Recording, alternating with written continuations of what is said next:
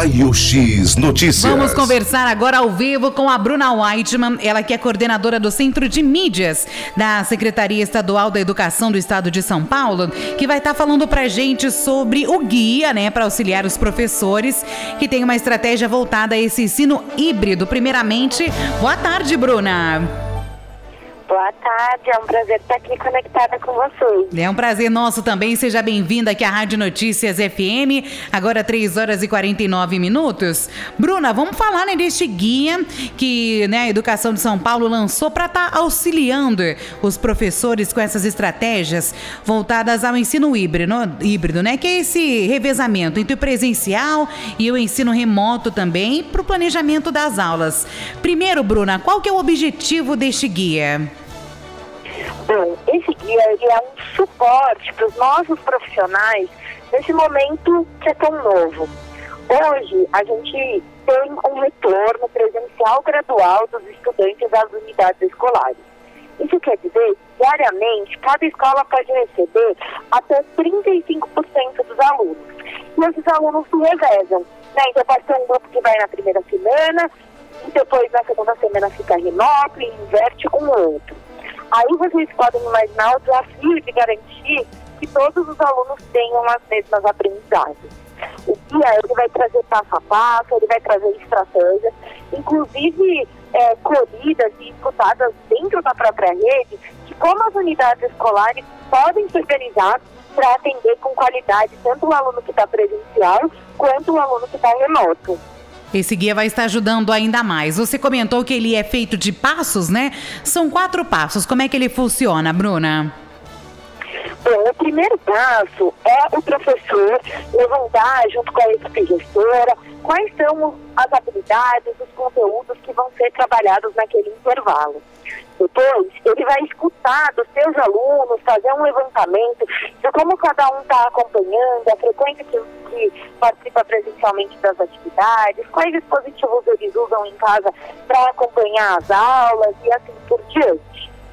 Juntando tudo isso, no terceiro momento, ele vai pensar sobre como que aquela unidade escolar vai atender a todos os alunos. E aí tem várias possibilidades.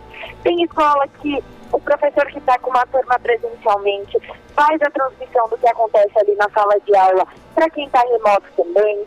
Tem a possibilidade do professor que está em teletrabalho, por ser do grupo de risco, ficar interagindo com os alunos que estão remoto, enquanto o professor que está presencialmente fica com a turma que está na escola. Então, cada escola vai desenvolver a sua estratégia e depois vai também cruzar com as aulas, com a programação já prevista no centro de mídias, que é o aplicativo e os dois canais de TV digital aberta que transmitem aulas diariamente para os nossos alunos. Ou seja, né, é muita a tecnologia a favor deste momento de pandemia. Qual que é o papel do professor aí com este guia, né, Bruna? Explica um pouquinho pra gente. Bom, professor tem um papel central em todo esse processo. Ele primeiro que não tem um vínculo do aluno firme com a escola, né? É, um, é uma pessoa que ele já conhece, que ele já tem um vínculo.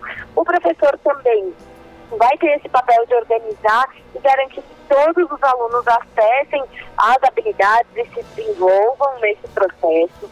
Além do que, ele também observa quem são os alunos que estão mais engajados, aqueles menos engajados, vai apoiando eles nesse acolhimento.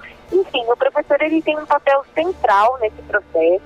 E aí a gente tem oferecido uma série de formações, além desse dia, para subsidiar esse professor para esse trabalho no modelo híbrido. É um modelo que né, teve que ser adaptado em meio ao cenário que a gente está vivendo. E isso ajuda não só os professores, mas como a escola se organizar e os alunos também, né? Para que eles é, cada vez mais tenham acesso a esse ensino devido à pandemia. É restritivo, né? 35%. Então, este guia, ele ajuda, é fundamental para que as escolas, né, seja o intermédio entre professores e alunos. Exatamente.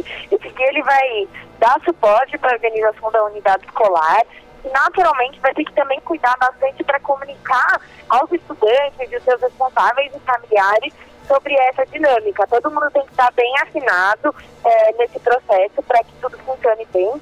E aí nesse dia também tem dicas de como conversar com a comunidade, de como escutar os estudantes e garantir que a proposta seja adequada à realidade de cada comunidade. Isso é importante, porque ele não é uma receita de bolo igual para todo mundo.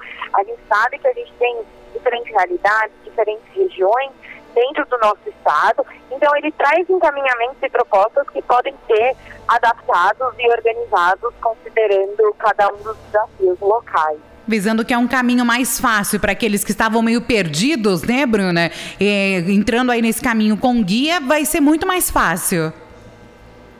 Exato, a gente tem né, diferentes é, situações, a gente tem regiões em que é, o estudante ele tem, é, tem mais estudantes que têm dispositivos tecnológicos, a gente tem é, regiões Aí tem unidades escolares que têm mais os alunos em alfabetização, que é um tipo de desafio, outros em que eles já são maiores, então é outro tipo de desafio. Então o CIA vai pouco a pouco se adaptando e trazendo propostas para todas essas possibilidades. São diferentes realidades. E o centro de mídias, ele veio para ficar ou ele só vai ser enquanto durar essa pandemia, Bruna? Ele veio para ficar. Né? Inclusive, antes da pandemia já existia um plano de ter um centro de mídias. Ele nasceu muito mais apressado, né?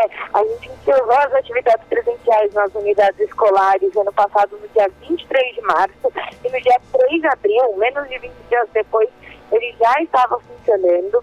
Ele chegou numa característica totalmente remota, né? Porque todos os alunos estavam em casa, mas aí agora ele já vai ganhando sua característica mais definitiva, que é de um ensino híbrido, e aí ele vem mesmo para ajudar os professores e alunos da nossa rede, vai apoiar na recuperação da aprendizagem, é uma possibilidade para expandir o tempo de estudo dos nossos alunos, para diversificar né, as possibilidades, por exemplo, na hora que o aluno escolhe uma eletiva, ele vai poder escolher coisas cada vez mais relacionadas aos seus sonhos e projetos de vida, tudo isso por meio do Centro de Mídias. A Secretaria Estadual da Educação né, do Estado de São Paulo sempre trabalhando, visando ajudar escola, professores, alunos, né, para que a educação ela não pare neste momento de pandemia. Pelo contrário, né, com a ajuda da tecnologia, ela ainda cresça cada vez mais, né, Bruna? Exatamente. A gente sempre fala, né, que a tecnologia ela nunca vai substituir o presencial mas ela pode ser usada para potencializar o trabalho e abrir novas oportunidades e conectar cada vez mais com o nosso estudante do século XXI, né? Sim, com toda certeza. Bruna, quero agradecer as informações, parabéns aí, tá? Pela, pelo Centro de Mídias, né? Que está sempre trabalhando, sempre ajudando aí, para que os alunos, né? Eles não sejam prejudicados com essa pandemia. Parabéns pelo trabalho, um abraço a todos aí da Secretaria. Que agradece o espaço. Até uma próxima. Tchau, tchau. Até, Bruna. Muito obrigada. Conversei agora com a Bruna Whiteman, coordenadora do Centro de Mídias da Secretaria Estadual da Educação do Estado de São Paulo, falando sobre o guia, né, que foi lançado para auxiliar professores com essas estratégias voltadas ao ensino híbrido, que agora, né, esse presencial, que também é o ensino remoto, né, tudo junto, mas sempre ajudando aí os alunos do Estado de São Paulo.